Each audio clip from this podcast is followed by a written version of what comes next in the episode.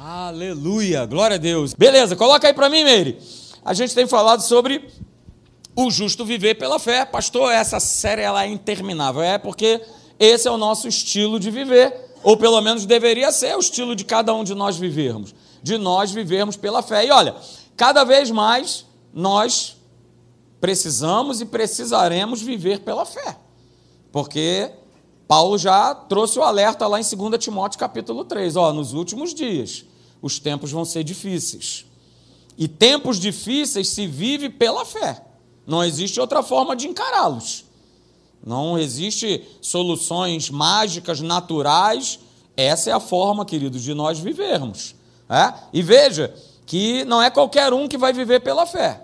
Está bem escrito aí. É o justo. Temos justos aqui nessa manhã? Levanta a sua mão aí. É. E esse ser justo não tem a ver com a nossa própria justiça. Nós fomos feitos justiça de Deus. É o que está escrito lá em 2 Coríntios capítulo 5, verso 21.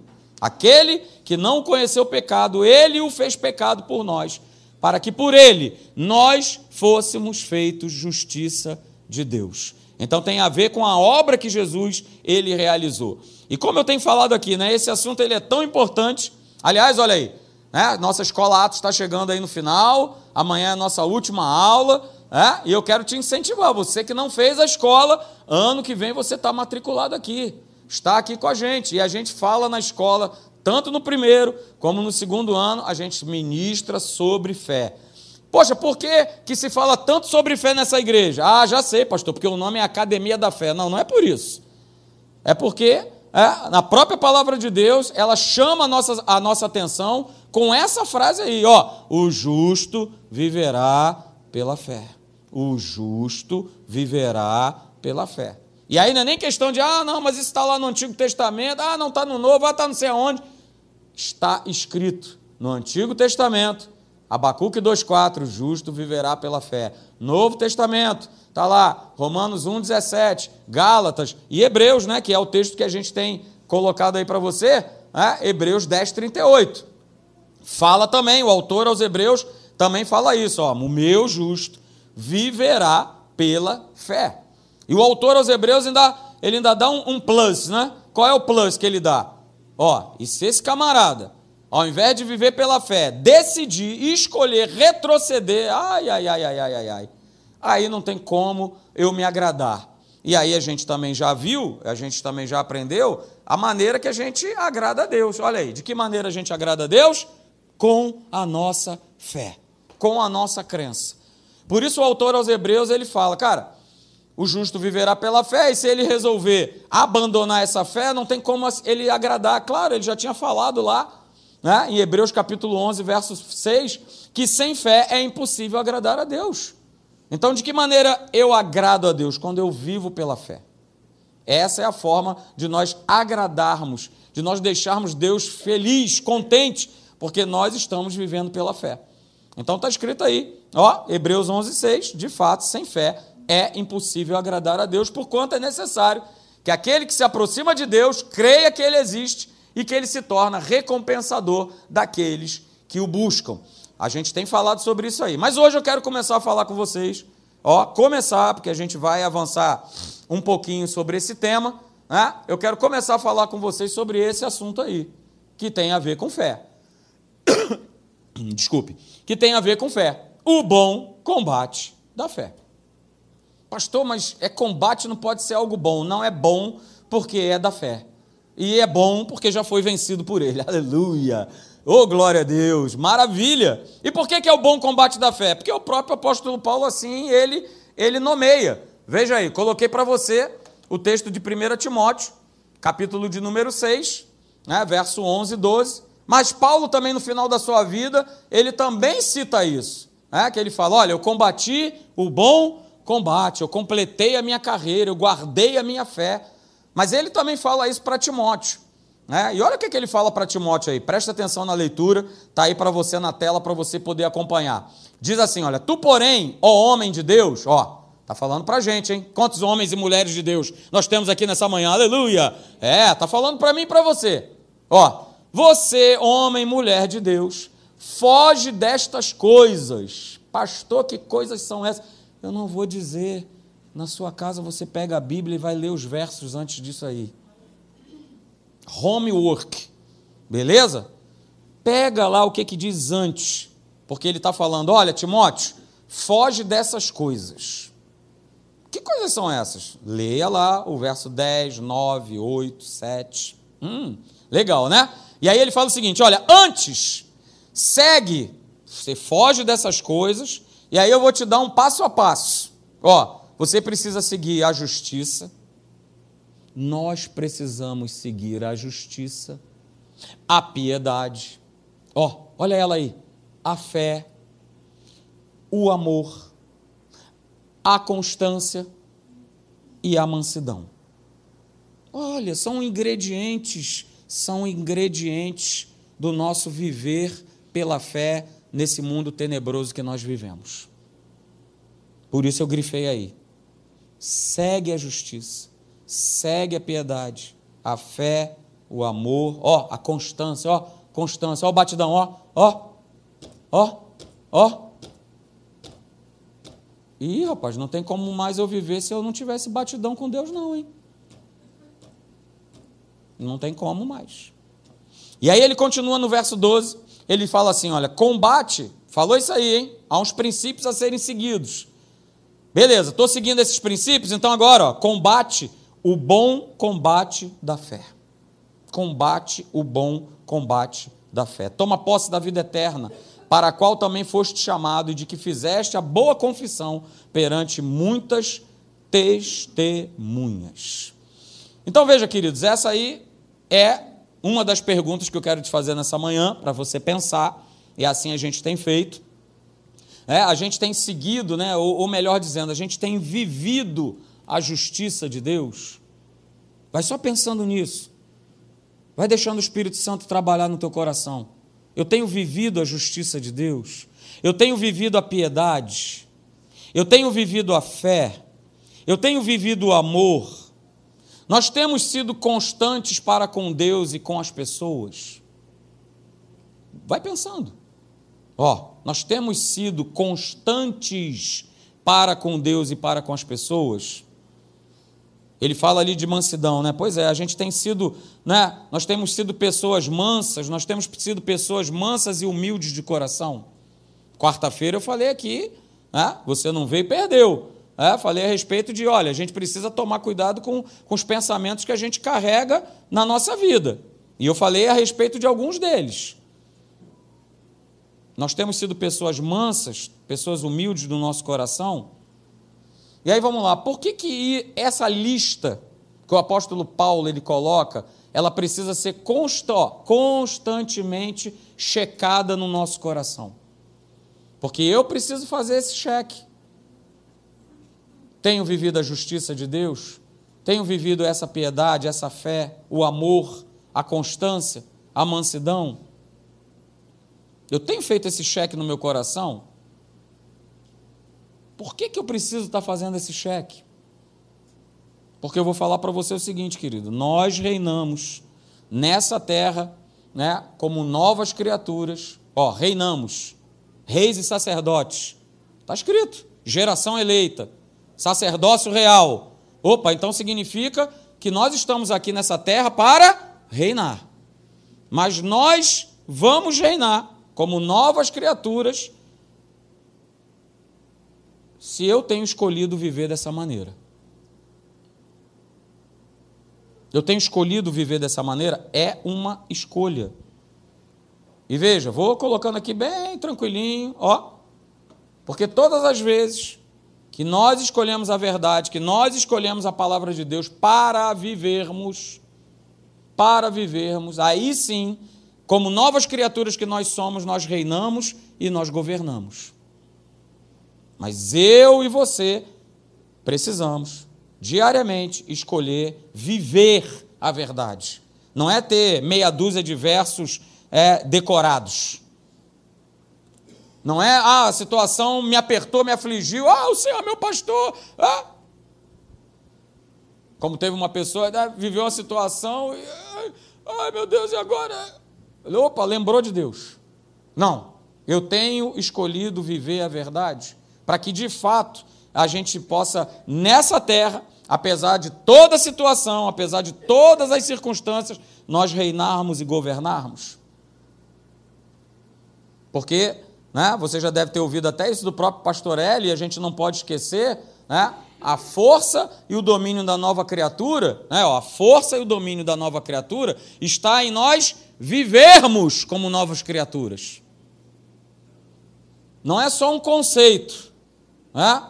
Ah, as coisas velhas já passaram, eis que tudo se fez novo, nova criatura eu sou, aleluia. Não, é mais do que um conceito, eu tenho vivido como nova criatura. Ok? E aí, queridos, veja, só existe, falando sobre nova criatura, só existe duas maneiras da nova criatura se posicionar diante desse combate da fé. Só existem essas duas maneiras. Ou ela vai viver a verdade, ou ela vai comprometer essa verdade. E, infelizmente, o que nós temos visto é que a igreja do Senhor mais tem comprometido essa verdade do que vivendo essa verdade.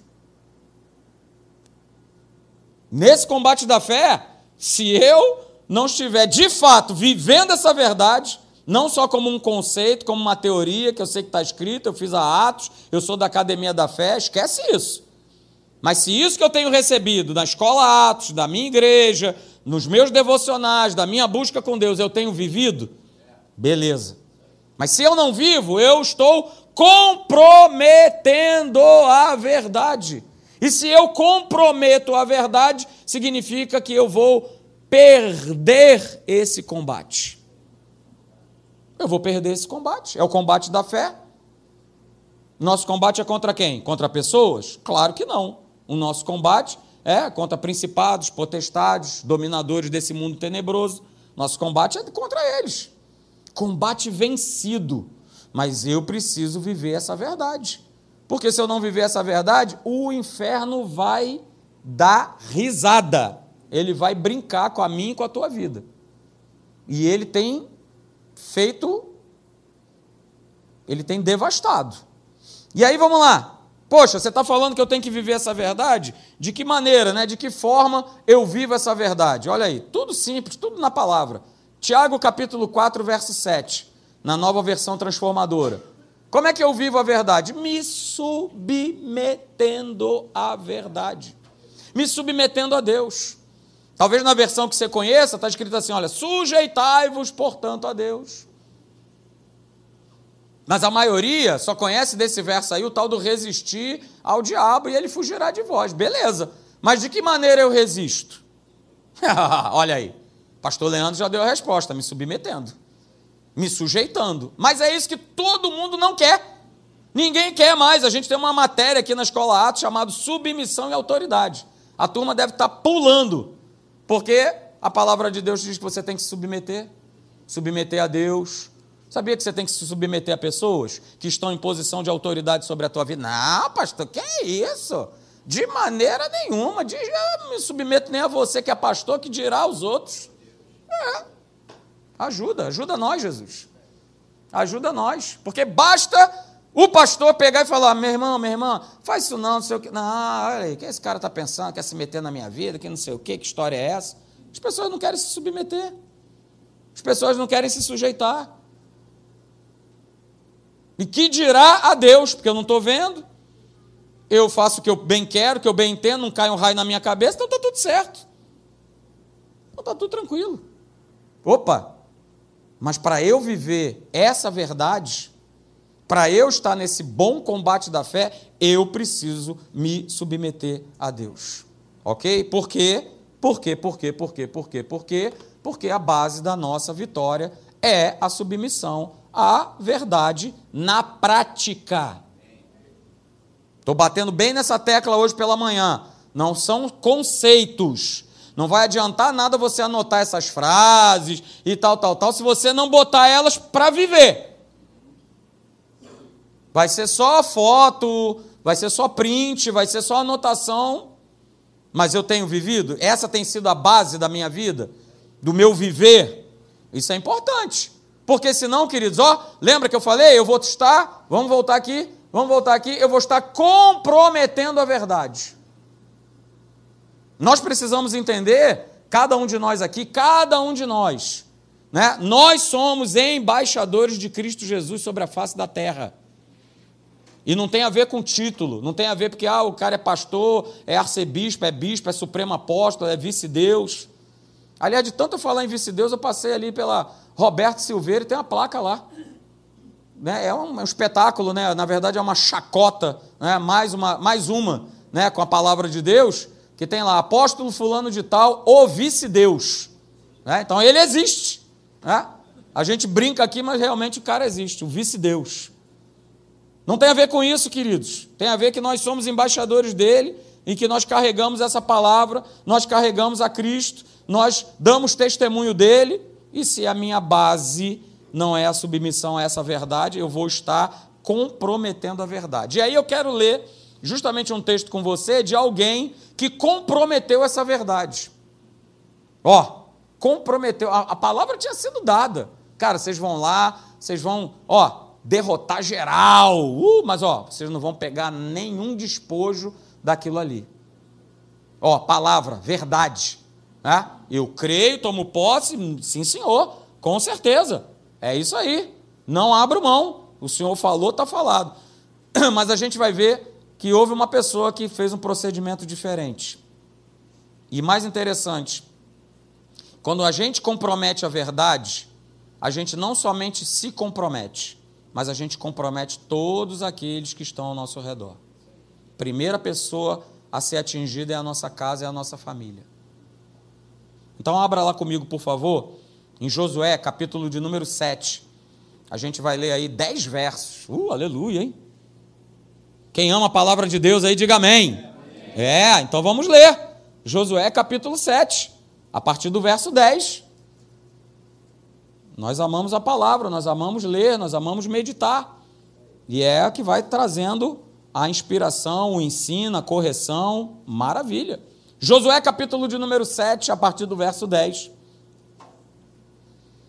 Estava tudo dando errado. Poxa, o Senhor prometeu, foi lá, venceu todo mundo, tudo certo, mas começou a dar errado. E aí Josué achou estranho. Opa, calma aí. Fizemos tudo que o Senhor tinha mandado. Que, que negócio é esse aí? Né? Mas será que fez mesmo? Será que todo mundo fez mesmo? Ó, Josué capítulo 7, verso 10 diz assim: Mas o Senhor disse a Josué: Levante-se, porque você está prostrado, ó, com o rosto no chão. E aí Deus revela a Josué o porquê as coisas não estavam dando, dando certo, não estavam andando bem. Verso 11: Israel pecou e quebrou a minha aliança roubou algum dos objetos que eu ordenei que fossem separados para mim. E não apenas os roubou, mas também mentiu, ó. Isso aí é comprometer a verdade. Ó, isso é comprometer a verdade. O cara estava lá andando com Josué, com o povo, ouvindo a mesma palavra, e aí você vai ver o cara que, que roubou, que mentiu. Ó, não apenas os roubou, mas também mentiu a respeito e os escondeu no meio dos seus pertences. Verso 12. Por isso os israelitas foram derrotados e fugiram de seus inimigos. Agora Israel foi separado para a destruição. Não permanecerei mais com vocês, a menos, ó, que eliminem do seu meio aquilo que foi separado para a destruição. E aí Deus dá uma ordem a Josué: Josué, levante-se, ordene ao povo que se purifique, a fim de se preparar para amanhã. Pois isto é o que o Senhor, o Deus de Israel, diz: Ó Israel, há coisas separadas para o Senhor, escondidas em seu meio. Vou repetir essa frase. Ó Israel, há coisas separadas para o Senhor, escondidas em seu meio. Vocês não serão capazes de vencer os seus inimigos enquanto não removerem do seu meio esses objetos. Verso 14: Apresentem-se amanhã cedo, uma tribo por vez, e o Senhor mostrará de qual tribo é o culpado. Essa tribo virá à frente com seus clãs, e o Senhor mostrará o clã culpado. Esse clã virá à frente, e o Senhor mostrará a família culpada. Por fim, cada homem da família culpada virá à frente. Verso 15: Aquele que roubou, o que foi separado para destruição será queimado com tudo que lhe pertencer, pois quebrou a aliança do Senhor e fez algo terrível em Israel. Verso 16: Logo cedo, no dia seguinte, Josué reuniu Israel, de acordo com as suas tribos, e a tribo de Judá foi escolhida. Os clãs de Judá vieram à frente, e o clã de Zerá foi escolhido. As famílias de Zerá vieram à frente, e a família de Zinri foi escolhida. Cada homem da família de Zinri foi trazido à frente. E Acã, ó o cara aí. Hum. E Acã, filho de Carmi, filho de Zinri, filho de Zerá, da tribo de Judá, foi escolhido. Então, verso 19, Josué disse a Acã: Meu filho, dê glória e louvor ao Senhor, o Deus de Israel confesse e conte-me o que você fez, não esconda de mim. Acã respondeu: De fato, pequei contra o Senhor, o Deus de Israel. Foi isso o que eu fiz. Entre os despojos, vi uma bela capa da Babilônia, ó. Ei, cerca de dois quilos e meio de prata e uma barra de ouro com pouco mais de meio quilo. Eu os desejei, eu os desejei tanto que os tomei para mim.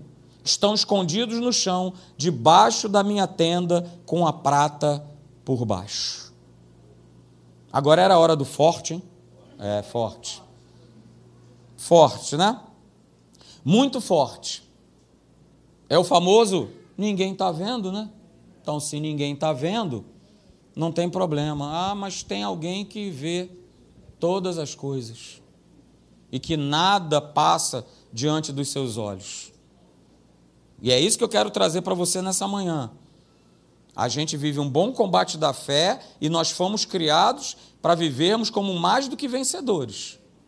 Mas se há alguma coisa que eu tenho analisado, poxa, por que, que eu não tenho andado em vitória? A gente precisa parar e se aperceber do que está acontecendo. A gente precisa perceber nesse texto que a gente acabou de ler né, que existiu uma tentação sobre a vida de Acã. Não é isso? Viu lá uma capa bonita, muita prata, muito ouro, e ele foi tentado a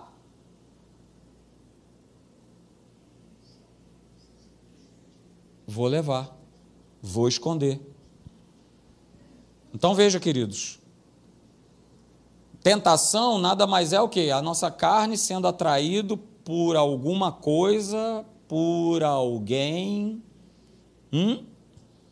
E qual é o objetivo da tentação? É justamente desviar é, o nosso coração da palavra, da vontade de Deus. Tentação sempre terá esse objetivo: nos desviar é, da vontade de Deus e da direção que Ele tem.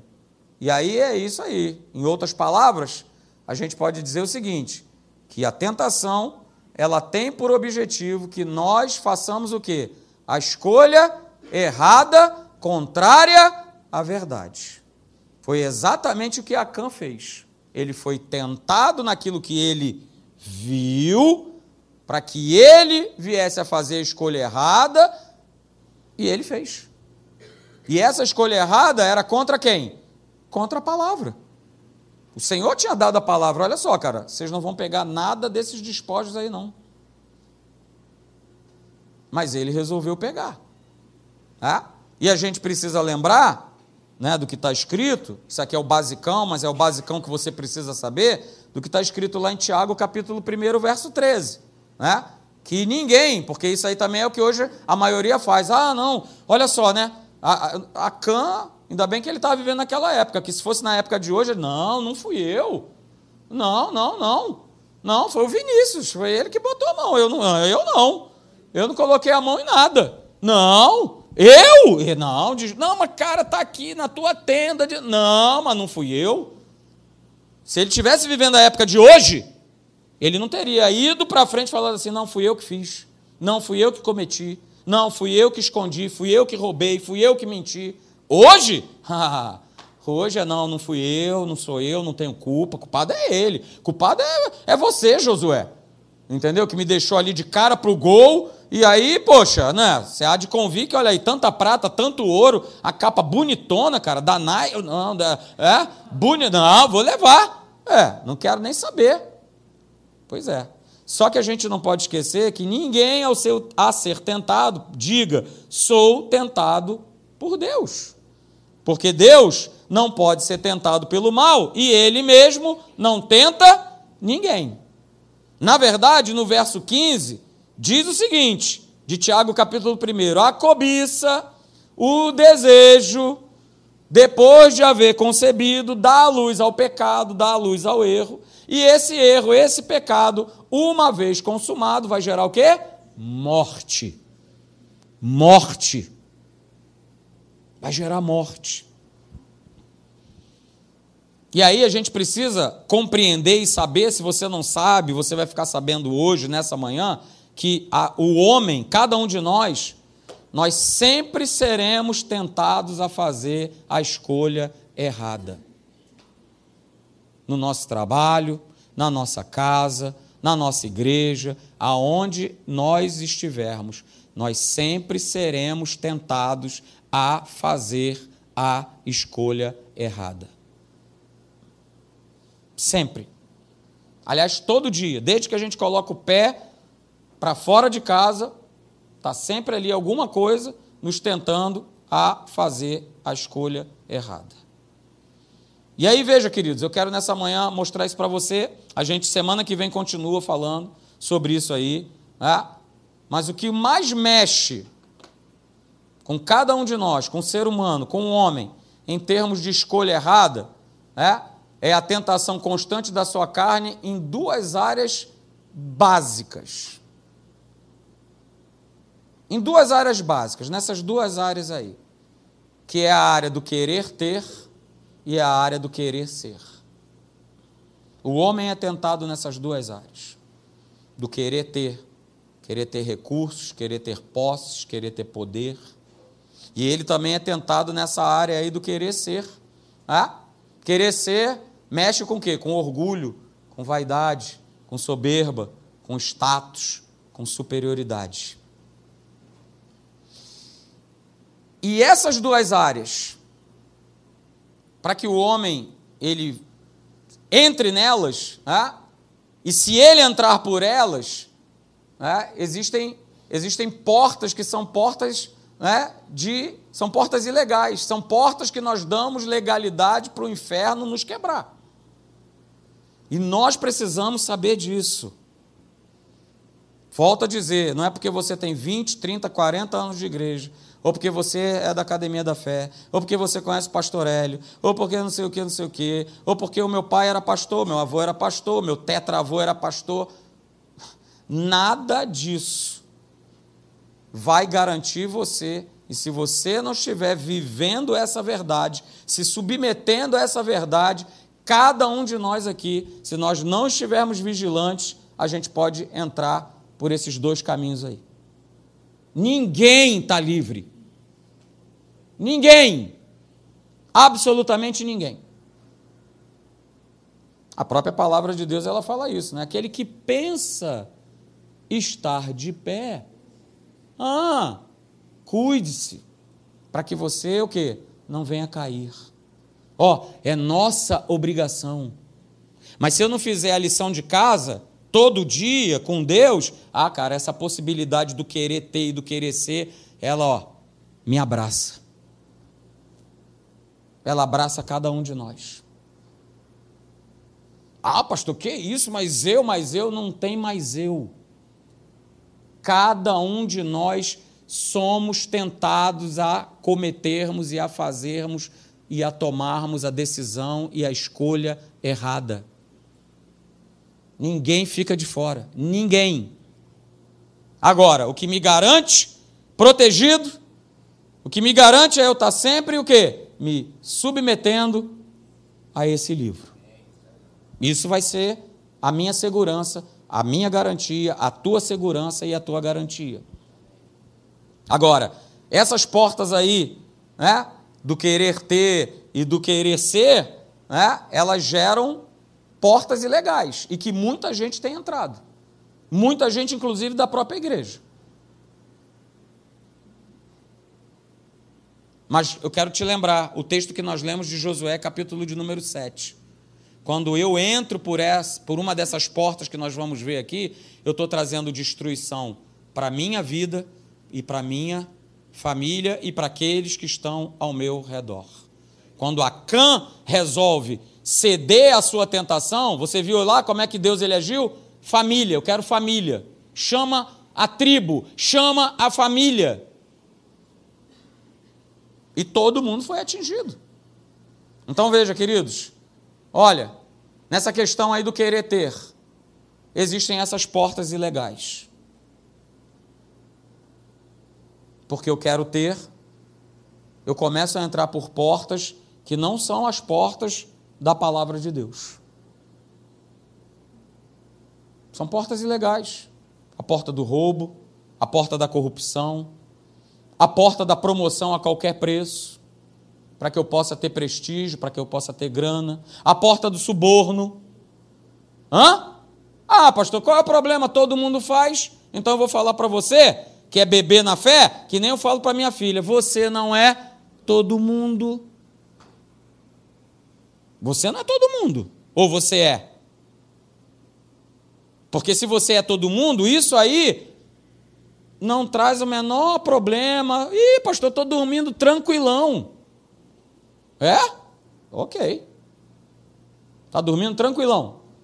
Não, porque o negócio é ter, o negócio é grana. É? E nós temos visto aqui, né, os domingos à noite, quem tem governado a tua vida. E por conta de quem tem governado a nossa vida, essas questões começam a ser questões normais. As pessoas vão normatizando isso como algo sem problema nenhum. Qual é o problema? O governo rouba, não sei quem rouba, não sei quem mais. Ah, também. Todo mundo se corrompe. Qual é o teu preço? Qual é o teu preço? Ah, mas não está ninguém vendo. A gente acabou de ver no texto que o Senhor, Deus Todo-Poderoso, Ele está nos vendo. Não está te vendo para te punir, não está te vendo para te castigar, mas Ele está nos vendo para falar assim: ei, isso está errado. Isso, tá, isso não está legal, isso não é legal. Ó, oh, eu só vou poder trabalhar na vida de vocês na base da legalidade da minha palavra. Se eu, se você, eu, cada um de nós estivermos na, na ilegalidade, como é que Deus vai atuar na minha vida? Ele não pode, ele fica ele fica preso. Então tome cuidado. Nós precisamos tomar cuidado para a gente não entrar por essas portas da ilegalidade. Porque eu quero ter, e esse quero ter é a qualquer preço, é a custa, às vezes, de outras pessoas, né, de situações. E, queridos, quando a gente vai ver, a gente já está totalmente, como diz o pastor Hélio, encalacrado, só que você não vai para o buraco sozinho você arrasta uma série de pessoas. E no querer ser, ó, olha aí, as portas, as portas que se abrem aí no querer ser. Tome cuidado. Quais são as portas ilegais aí no querer ser? O orgulho, a prepotência, a arrogância. Ah, pastor, quer de maneira. Oh, já é arrogante. Porque todos nós precisamos tomar cuidado e ter cuidado com isso? Ou você acha que não? Não, pastor, que é isso? Eu sou humildezinho, é? Humildade não tem a ver com aparência, tem a ver com coração.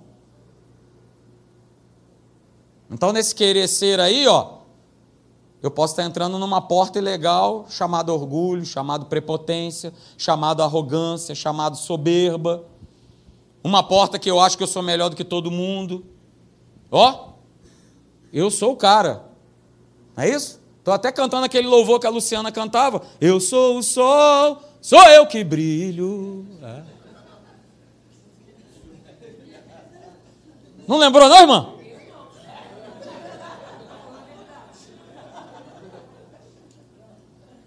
Mas alguém lembrou?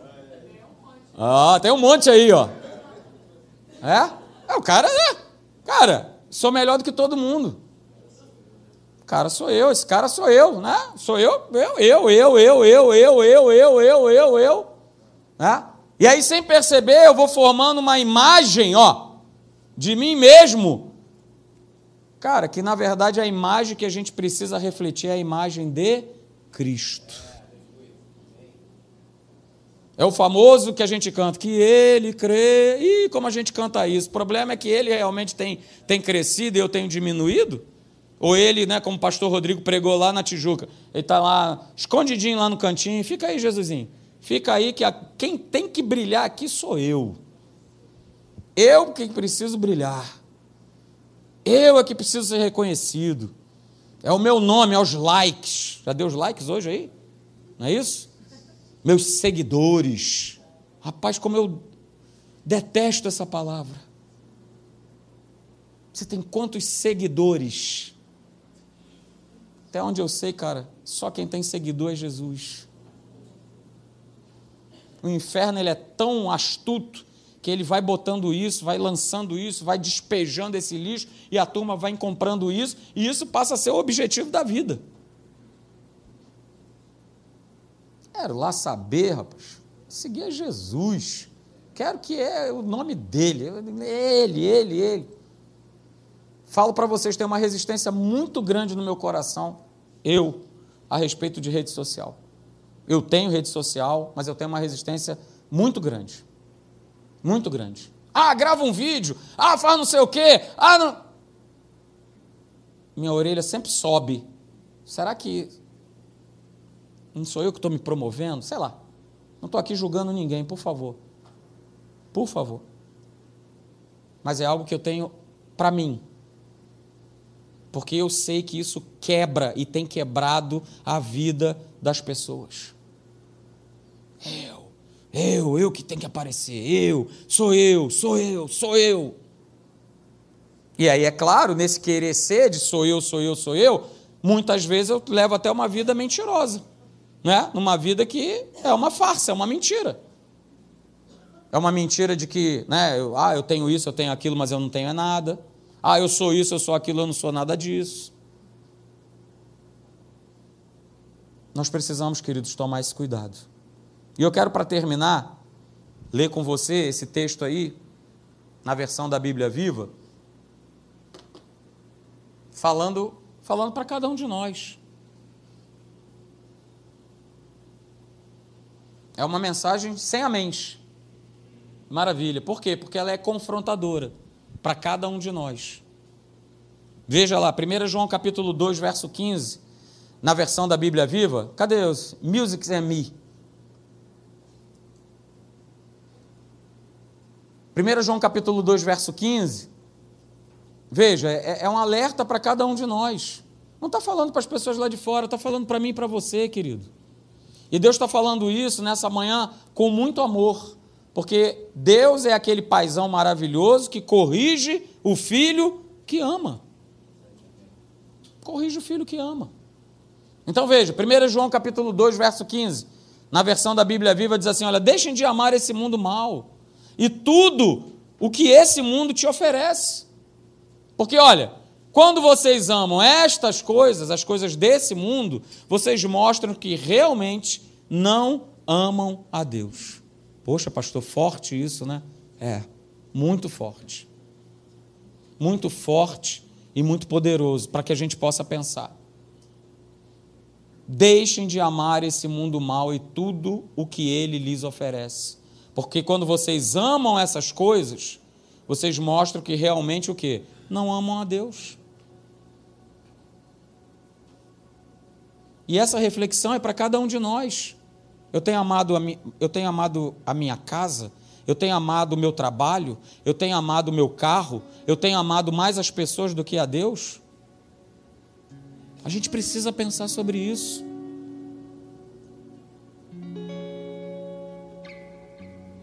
Senão, senão vira tudo textos muito bonitinhos. Ah, buscai, pois, o seu reino e a sua justiça em primeiro lugar, e todas essas coisas. Ah, que bonito, né, pastor? Mas não é só bonito, é uma ordem. Ó, oh, vocês precisam buscar em primeiro lugar o reino de Deus e a sua justiça. Aliás, o foco principal deveria ser esse. E não o, o foco principal é, ah, mas todas estas coisas, você, esse é o meu foco.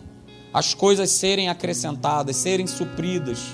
Não, o meu foco, o nosso foco é, cara, busca o meu reino em primeiro lugar. Ó, se submeta à minha palavra, se renda à minha palavra, porque só dessa maneira vocês vão resistir ao diabo. Só dessa maneira vocês vão resistir à tentação, porque ela vem todo dia. Você vai sair daqui, ela vai bater na tua porta e na minha. Todo santo dia.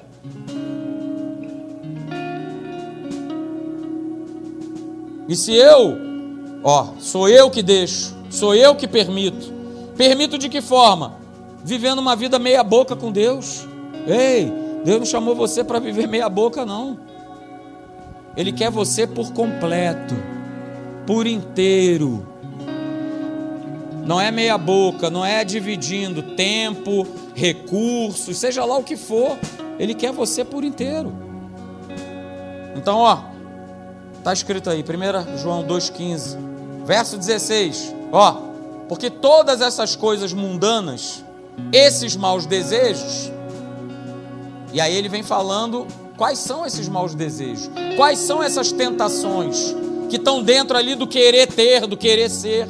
É, ó, a loucura pelo sexo, a ambição de comprar tudo que atrai a vocês e o orgulho que resulta da riqueza e do prestígio não provém de Deus, e sim do próprio mundo pecaminoso.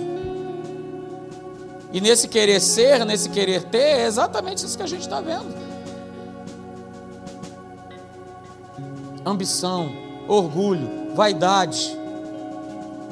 Isso vai atraindo, e se eu me deixar levar, eu caio e arrasto um monte de gente comigo. Verso 17. E esse mundo está perecendo. Está perecendo ou não está? Alguém concorda aí? Diga amém. E esse mundo está perecendo. E essas coisas, ó, essas coisas, a ambição, a cobiça, o poder, a luxúria. Essas coisas mais e proibidas vão o quê? Vão perecer com ele. Mas, queridos, eu quero estar ali assim como você. Mas, obrigado, Senhor, porque tem sempre o mais. Tem sempre uma possibilidade da gente não viver isso aí. Mas, todo aquele, veja, olha aí, está muito claro, eu coloquei bem grandão. Mas todo aquele que perseverar em fazer a vontade de Deus, viverá para sempre. É a nossa parte, perseverar até o fim, para nós fazermos a vontade de Deus. Semana que vem eu vou continuar falando sobre isso aí. É forte, é, é forte. Mas como igreja, como pastor dessa igreja, eu preciso falar isso para mim e para vocês. Eu preciso ministrar isso para a minha vida e para a vida de vocês. Mas continue perseverante. Perseverar em agradar a Deus. De que maneira? Pela fé. Por isso é um combate. Porque é o inferno tentando, mostrando, fazendo com que você veja, com que você faça a escolha errada, tome a decisão errada, e do outro lado tem a palavra de Deus. Olha, cara, persevere em fazer a minha vontade. Persevere em crer. Persevere em acreditar.